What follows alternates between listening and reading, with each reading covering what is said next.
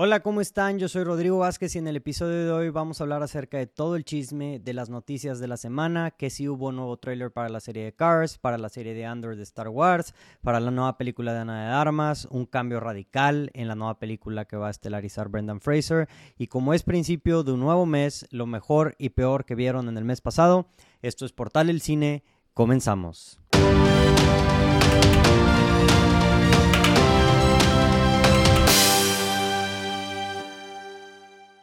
Hey, ¿qué onda, raza bonita que nos escucha? Nuevamente, gracias por escuchar nuevamente. Este, como dije en el inicio, yo soy Rodrigo Vázquez y el día de hoy me encuentro solo.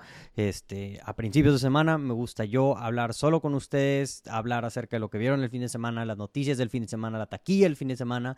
Eh, es, es, un nuevo programa que he estado haciendo las últimas semanas. La semana pasada me acompañó Josu. Esta semana sí me encuentro solo. Y pues vamos a hablar acerca de la taquilla, vamos a hablar acerca de las noticias del cine. Y como es primero de agosto vamos a hablar acerca de lo mejor que ustedes vieron en julio y lo peor que ustedes vieron en julio, que hay muchas cosas que ya hemos mencionado en los meses pasados, en las semanas pasadas, pero que vamos a volver a mencionar eh, en, ese, en ese aspecto. Muchas gracias a toda la gente que comentó, lo puse en Instagram y la gente comentó. Eh, también a la gente que ya nos siguió, muchas gracias por seguirnos, ya sea en YouTube, ya sea en Facebook, ya sea en Twitter, ya sea en Spotify, donde sea que escuchen sus podcasts, que vean nuestros videos, que consuman básicamente nuestro contenido. Entonces, pues sí, una semana más, una semana más de taquilla, vamos a una transición y vamos a hablar acerca de la taquilla del fin de semana. En la taquilla mexicana, en el primer lugar es Minions Nace un Villano.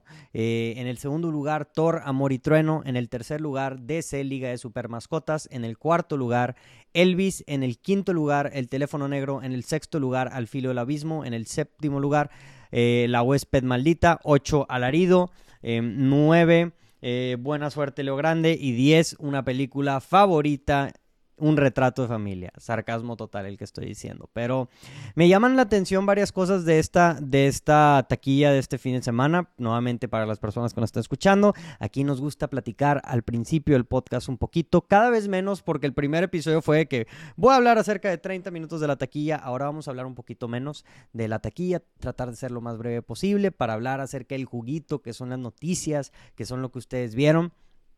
Pero me llama mucho la atención aquí que hay muchas películas aquí.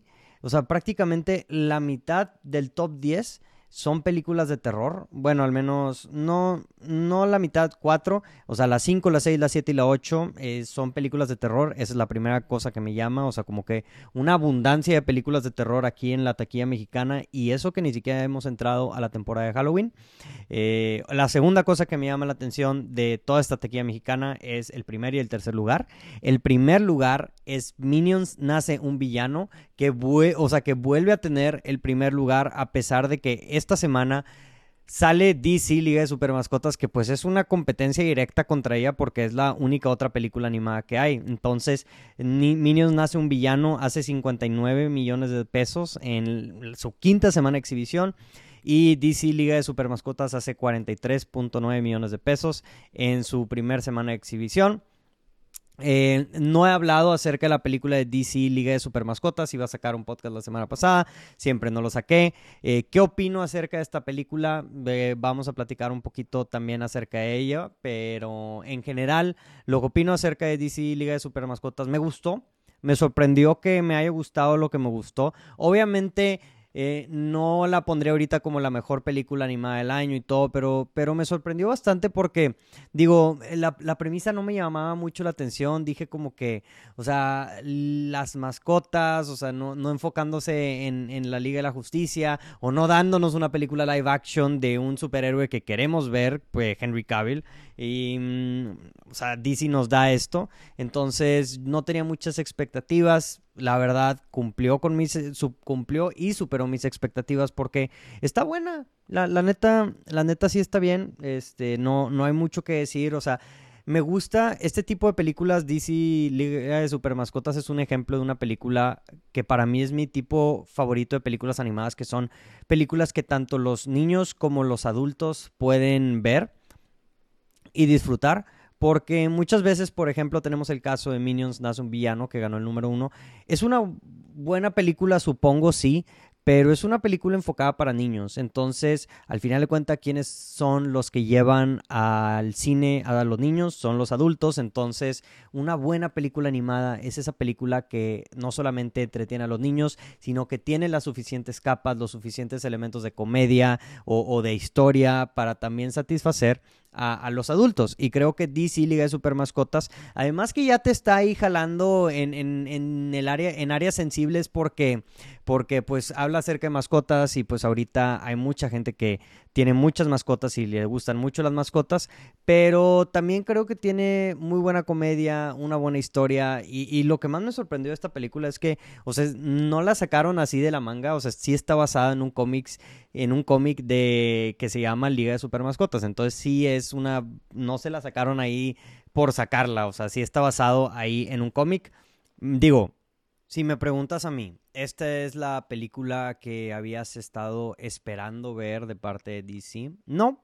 Y, ya mm, creo que hablé eso, de eso con Josu la semana pasada, pero me frustra un poco que ver este tipo de películas que sí están bien, están entretenidas para toda la familia, lo que quieras, pero un live action de Superman ¿Qué tanto les cuesta un live action de Superman? Es, ya todo lo que voy a decir. O sea, la película está bien, palomera, este, mm, entretenida para hacer una película animada. Digo, de Minions a DC Liga de Super Mascotas, yo me iría por DC Liga de Super Mascotas. Si tuvieran, tienen hijos o si tienen familia y quieren llevarla a, llevarlos a ver una película, creo que esa está buena. Y, y la recomiendo sobre la otra. Pero pues sí, esa es la taquilla este, mexicana, pasando la taquilla americana. En número uno, DC Liga de las Supermascotas, es así. Eh, destronó a la película de Nope, que queda en segundo lugar. Tercer lugar, Thor, Amor y Trueno. Eh, eh, cuarto lugar, Minions, The Rise of Gru. Quinto lugar, nuevamente, Top Gun Maverick. sigue con unas piernas esta, esta, mm, esta película sorprendente. Ahí sigue en el top 5. Después de ya lleva, ¿qué? Dos meses, tres meses de que salió. Y ya ahí sigue en el top 5 en la taquilla de Estados Unidos. La verdad, 8 millones todavía ganó la película. Increíble, la, la, neta, mis respetos para Top Gun Maverick, este, que, que, sigue haciendo esos buenos números. Número 6, Where the Crawdads Sing, la película basada en, en un libro ahí famosillo. Número 7, Elvis. Número 8, Black Phone. Número 9, Jurassic World Dominion. Y número 10, Vengeance. Vengeance, que es esta película este, dirigida por BJ Novak, quien, quien lo podrían conocer como Ryan, el de The Office, este, que, que mm, que es un buen escritor. O sea, la verdad, él escribió muchos de los episodios de The Office y, pues ahora dirige su primera película y pues aquí está el número 10. La verdad no sé de qué se trate. Eh, les estaría mintiendo si, si les diría o intentara decir de qué se trata.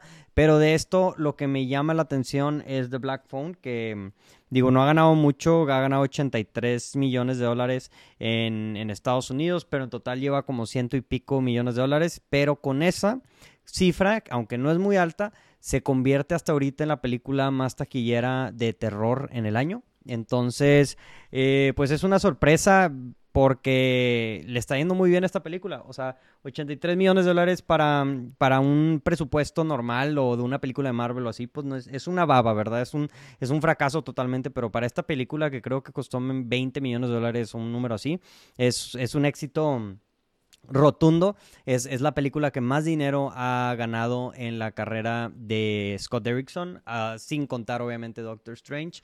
Entonces, pues muy bien por, por, por, The Black Phone, que sigue haciendo buenos números y yo aún sigo sin verla.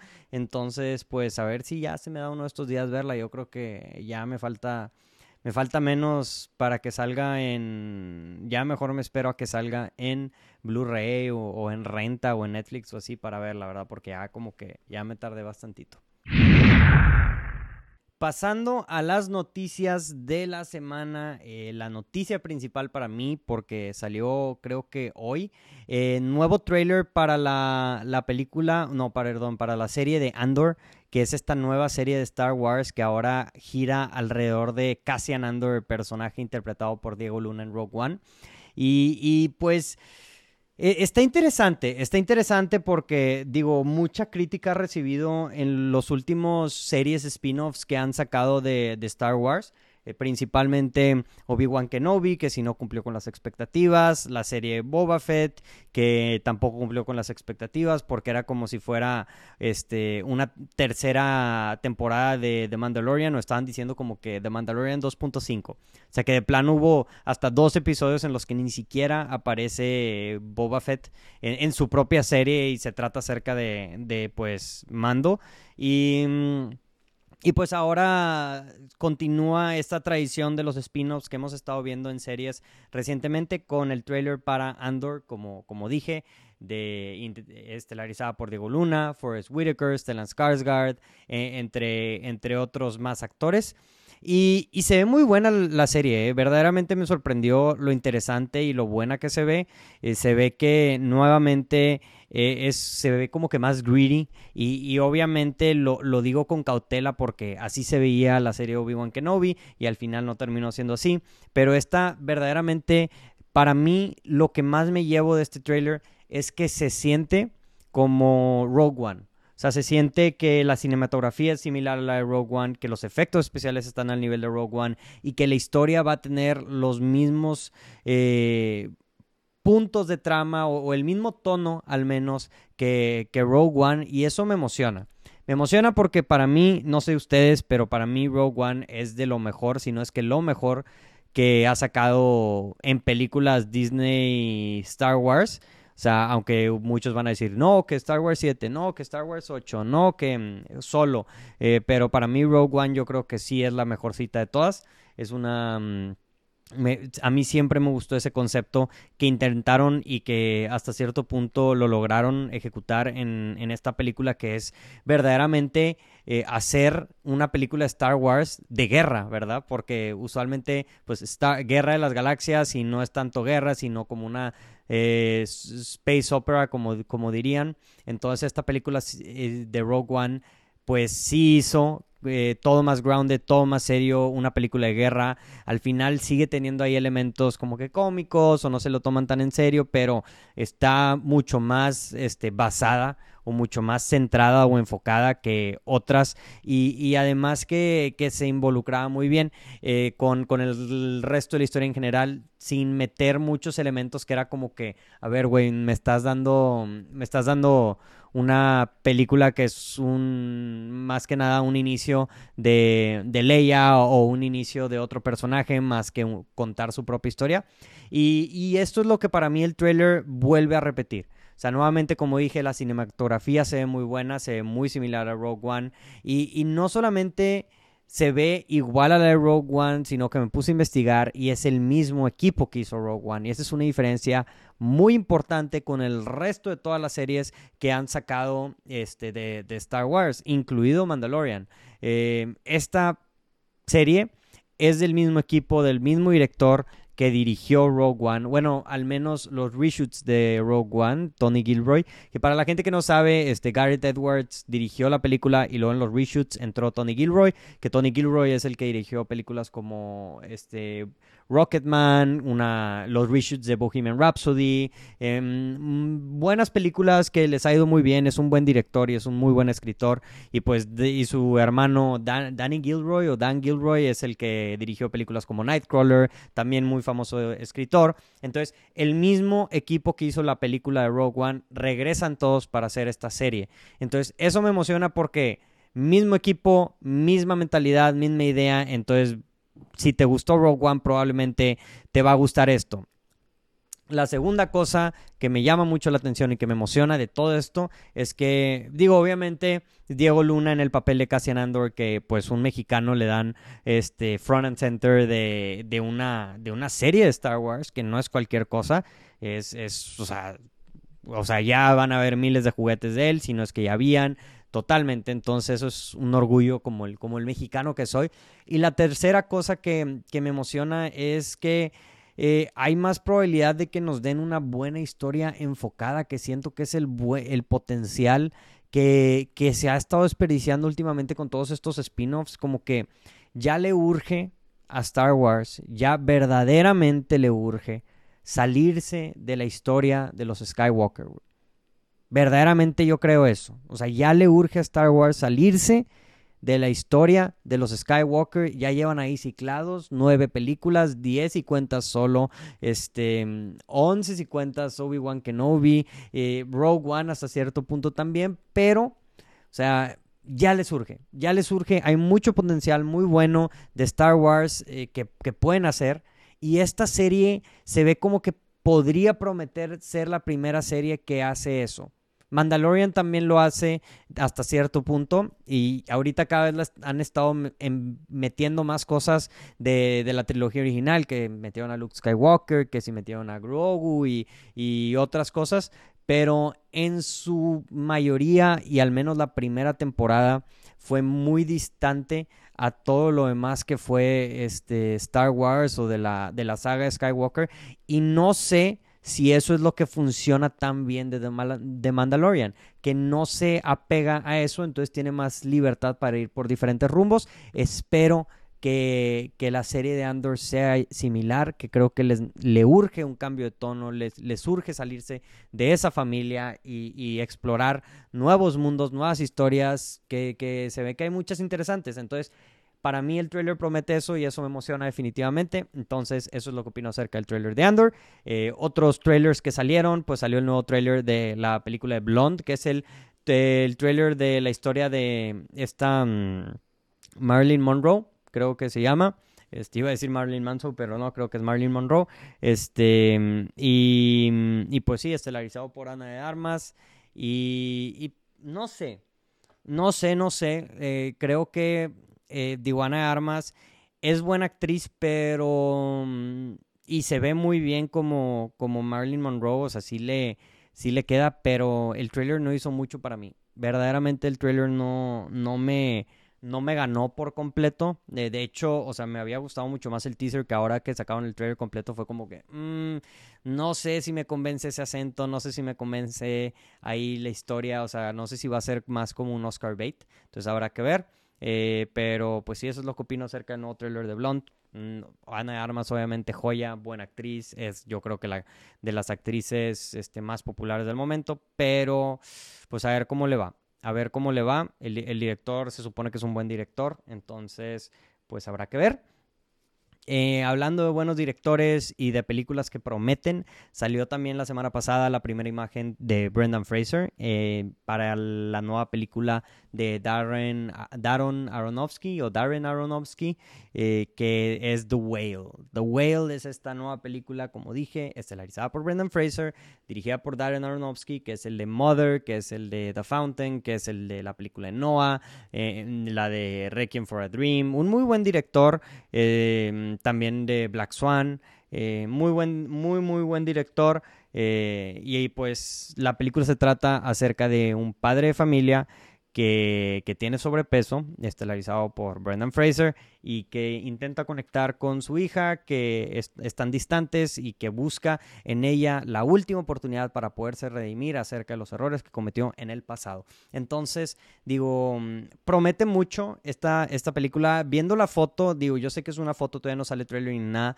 Se ve que es de esos papeles que pueden hasta aspirar a una nominación del Oscar. Entonces, eso es lo que más me emociona. Me emocionaría bastante para, para, el, para el comeback de Brendan Fraser. Digo, Brendan Fraser ya regresó. Ya regresó, o sea, eso, eso es un hecho. Ya regresó. Desde, desde hace rato, desde creo que era mm, Doom Patrol, que, que, ya estaba ahí, ya salió en sus buenas películas, va a salir en una película de Martin Scorsese, ahora va a salir este, en, como personaje principal de The Whale, pero no me daría más gusto pocas cosas me darían más gusto que ver una nominación el próximo año a Brendan Fraser por este papel en la película. O imagínense que sea un Oscar nominated actor Brendan Fraser o más bien un Oscar winner. Eh, esta película promete que, va a estar, que le puede dar esa oportunidad, porque digo, es un buen director, es un papel que, se, que, tiene prostéticos, que es otra cosa que es importante aclarar porque en el trailer pues mucha gente estaba diciendo como que, ah, qué comprometido Brendan Fraser, engordó para este papel. No, o sea, yo sé que hay muchos videos en internet donde se ve que Brendan Fraser ya está más gordito, ya, ya le entró a las de pero, este, mm, pero no, o sea, él aún así, aunque ya le entró a las de harina, ya está más panchoncito, este, sigue eh, usando prostéticos o, como un fat suit en esta película, ¿verdad? O sea, hay niveles, o sea, sí está más gordito, pero no este nivel de gordo que, que aparece en la película, nomás para aclarar. Entonces, pues a ver qué pasa. Ojalá esté buena, que la película cumpla con las expectativas que promete. Y pues esa es la noticia de Brendan Fraser.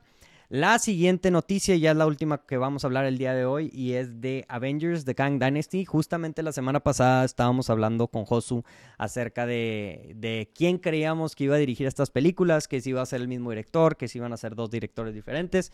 Bueno, pues justamente terminamos de grabar y yo creo que dos horas después o tres horas después salió que Avengers The Kang Dynasty, que va a ser una de las dos películas de Avengers que van a salir en el 2025, va a ser dirigida por Destin Daniel Cretton, que es el director de Shang-Chi y la leyenda de los Diez Anillos. Este, también ha dirigido otras películas este, que, híjole, ¿cómo se llama esta otra película que dirigió que me gusta?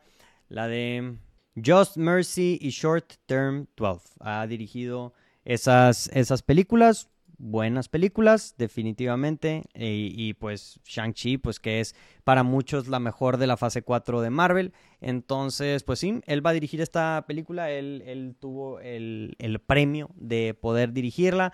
Eh, creo que esto para mí confirma la teoría que, que, probablemente ya muchos de ustedes estaban sospechando, que es que Avengers The Kang Dynasty y Avengers... Eh, la de Secret Wars o mm, va a ser dirigida por, por, dos personas diferentes en vez de como la vez pasada que los rusos dirigieron las dos. Y que tiene total sentido porque si la película van a salir dos en el mismo año, o sea, el hecho de que sea la misma persona que las grabe back to back a de ser una un infierno en logística y más con todos los personajes que probablemente van a ver. Entonces tiene total sentido para mí que The Kang Dynasty la, dirija Destin Daniel Cretton y pues a ver cómo le, a ver quién dirige la otra. Yo creo que no faltan muchos meses para que anuncie mmm, quién va a dirigir la, siguiente y, pues sí, eh, esa es la noticia acerca de eso. Entonces, habiendo terminado y hablando acerca de eso, ahora sí vamos a hablar acerca de lo mejor y lo peor que vieron ustedes este mes. Que hay cosas buenas y hay cosas malas, hay cosas con las que estoy de acuerdo y hay cosas con las que no estoy definitivamente de acuerdo. Entonces, pues vamos a empezar con lo mejor que vieron en, en, el, mes de julio. Eh, obviamente me voy a ir salteando, que si cosas positivas, cosas negativas.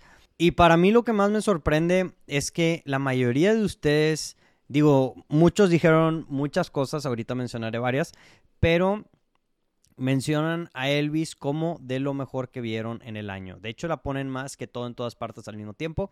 Lo entiendo porque probablemente todo en todas partes al mismo tiempo es una película que lleva un poquito más, que capaz sí salió a finales de junio, principios de julio. Pero sí, hay tres cosas principalmente que ustedes mencionan como lo mejor que vieron en julio. La primera, y aquí pongo a Patricio-984, eh, Elvis, que ya les dije. Eh, la segunda es Karina-Morteo la menciona, Better Call Saul, que no solamente dice que es de lo mejor que vio en julio, sino dice es lo mejor del año, vaya.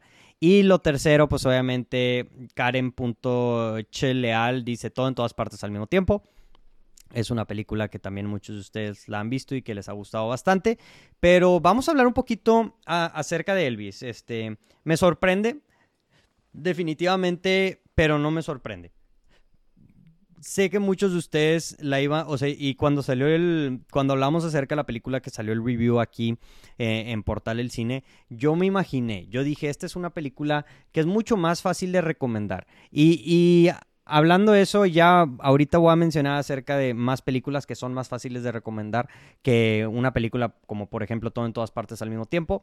Pero Elvis definitivamente es esa película que, que, es muy fácil recomendar porque es un biopic, probablemente tiene esta actuación que va a ser nominada al Oscar con Austin Butler. Es un personaje muy conocido, es una historia eh, como épica que abarca toda la vida de Elvis y más que nada de entretenida, también es informativa. Entonces, e, en ese aspecto sí estoy de acuerdo con que es de lo mejor. O sea, a mí me sorprendió definitivamente. Yo pensé que no me iba a gustar, sí me terminó gustando. Me terminó gustando más de lo que pensé que me iba a gustar. Al parecer a muchos de ustedes también. Y nuevamente, Elvis es, si me dirían de todo lo que vieron, de todo lo que veo aquí, o sea, ¿qué es lo más fácil de recomendar?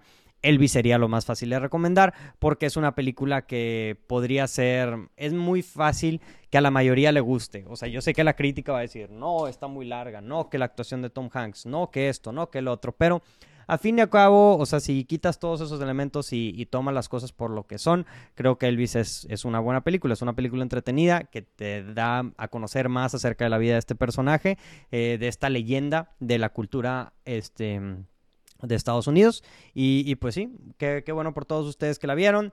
Obviamente, como dije, todo en todas partes al mismo tiempo. Me da mucha curiosidad, pero no me sorprende porque, digo, para las personas que han escuchado lo mejor y lo peor en, otros meses que hemos, que hemos estado haciendo, siempre hay esas películas o esas series que todo el mundo pone en lo mejor y todo el mundo pone en lo peor. O sea, que, que, ahí se dividen bastante.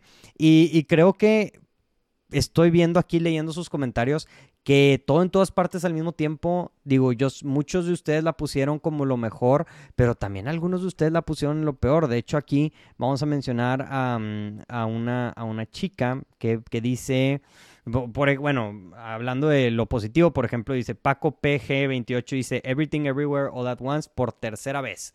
O sea, le, le encantó al, al, buen Paco. Pero, por ejemplo, tienes, tienes aquí el, el otro lado de la moneda que dice, ¿dónde estás? Isa-CM10 dice todo en todas partes al mismo tiempo, no me gustó. Entonces, es un, es un contraste. Aquí Mexicantinero dice los secretos de Dumbledore. Sí, eh, qué, qué, decepción con los secretos de Dumbledore. O sea, verdaderamente ya ni pude hablar acerca de ella en su momento. Creo que la mencioné en algún podcast, así como que nada más a primera instancia. Pero qué semejante decepción con los secretos de Don Bullor. O sea, esta franquicia de Animales Fantásticos me, duele el corazón porque, y lo he dicho eh, muchas veces, digo, ya sea en cámara, fuera de cámara o etcétera, Harry Potter tiene demasiado buen potencial, el universo cinematográfico de Harry Potter, para hacer lo que están haciendo como Marvel, para hacer lo que están haciendo como Star Wars, de expandir su universo y hacer diferentes tipos de historia. Yo eh, me, muero en la cima de que mm, ansío porque haya una película o una serie grounded, mucho más oscura, acerca de, de, los, de los aurores, que se vayan a otra parte de, del mundo, o sea, como que una historia más oscura, más para adultos. En el mundo de Harry Potter creo que ahí hay demasiado potencial, pero no nos dan esta, los secretos de Dumbledore, que para mí, o sea, lo que más me decepciona y lo que se hizo claramente ver en esta película es que tiene un crisis de identidad. Eh, esta, esta, nueva franquicia que es Animales Fantásticos y es que quiere ser una, una serie de películas que te cuentan la historia de, Newt Scamander y quiere ser también una serie de películas o una saga de películas acerca de, de, Dumbledore y, la relación que tiene con, eh, con Grindelwald.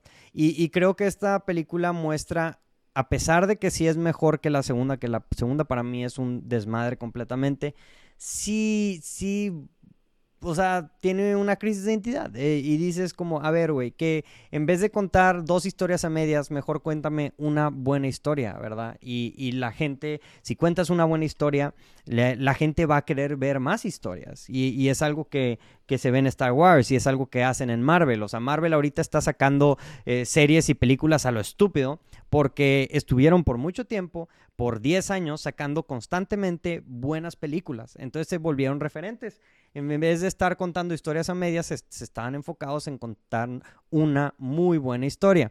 Entonces, pues eso es lo que deberían de seguir en Harry Potter. O sea, dejen de tratar de hacer como tres películas en una, hagan películas o series separadas. Digo, tienen ahí la plataforma de HBO Max, son de Warner.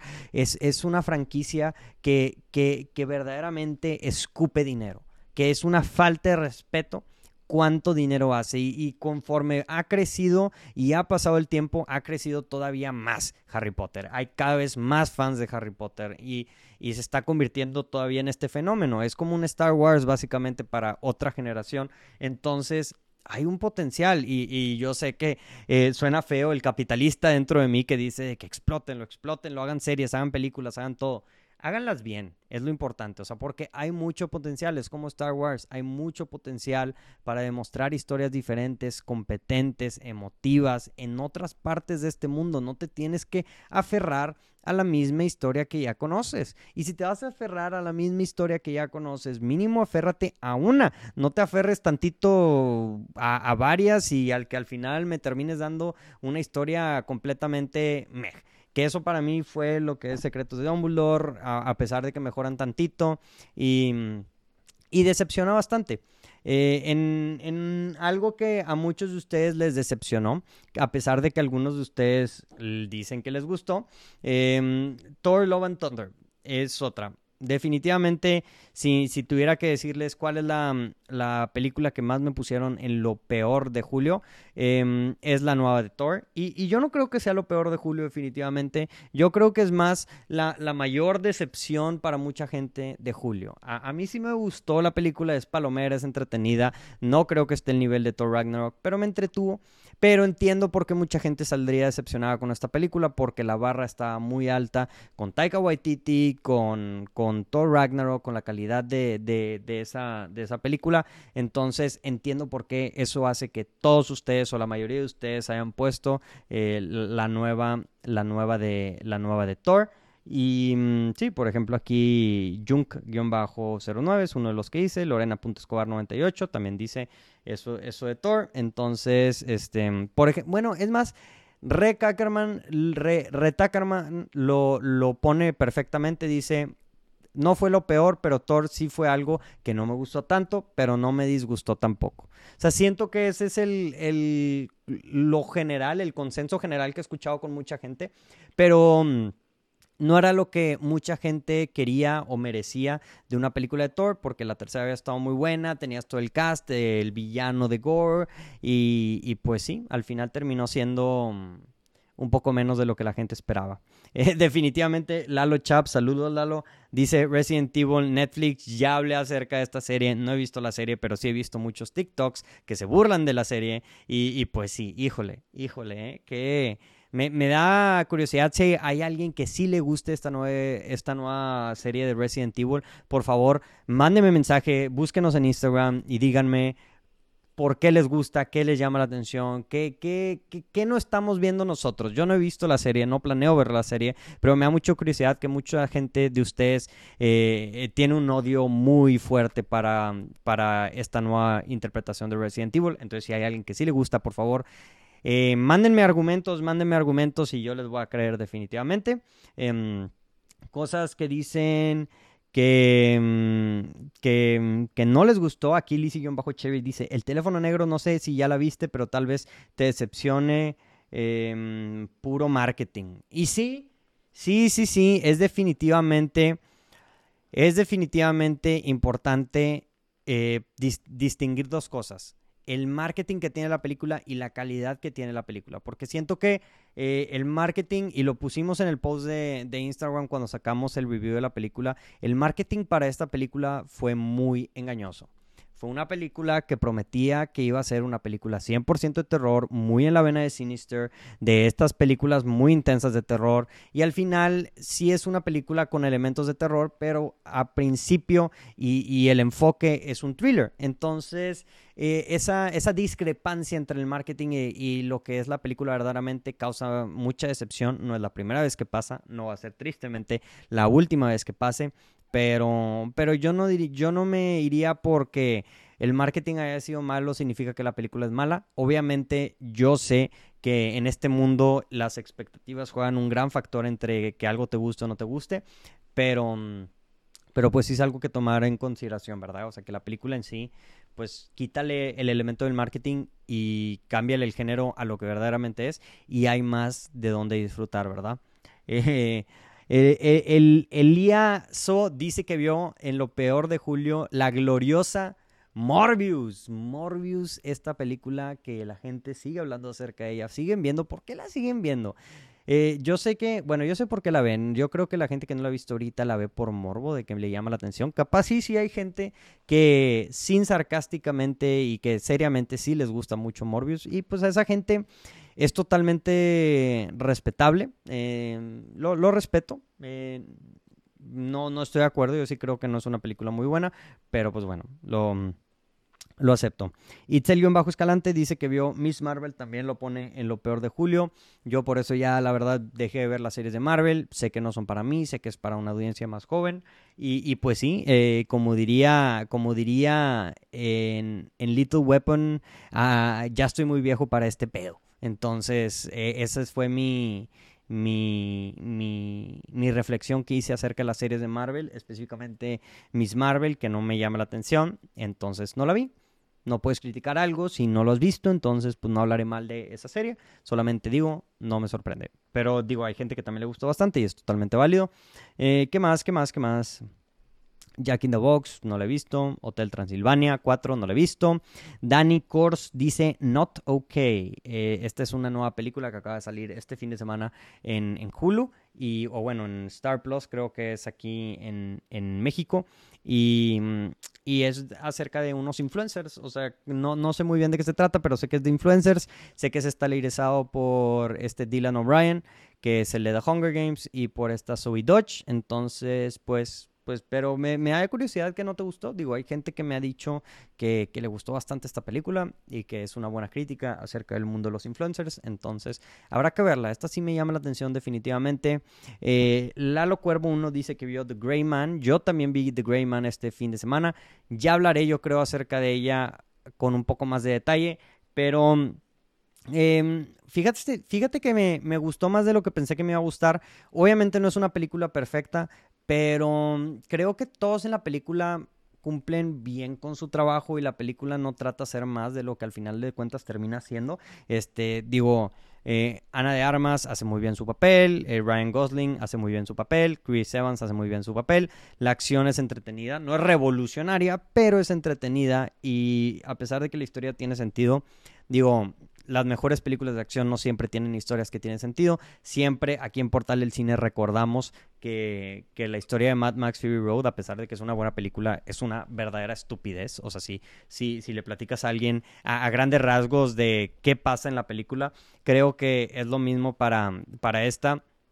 Y a mucha gente no le gusta que, que sea absurda, que que, sea un poco más ligera, que pierda el sentido de la realidad. Y, sí lo entiendo, pero pues al final de cuentas, pues no sé, o sea, eh, sí, sí entretiene, sí está, o sea, sí está divertida. Eh, ver a estos actores que son muy buenos, hacer lo que hacen bien, eh, es entretenido para mí y Ryan Gosling creo que hace un buen trabajo no solamente como el personaje principal, sino también como, pues como eh, el personaje carismático que, conocemos. Entonces, pues sí, eso, eso es principalmente lo que vieron. Pusieron más cosas aquí, definitivamente. Club de Cuervos. Digo, yo sé que hay mucha gente que sí le gusta Club de Cuervos. Eh, lo mejor que vieron en el mes. Son todas las, todos los trailers de, de la fase 5 de Marvel. Dice Isa-CM.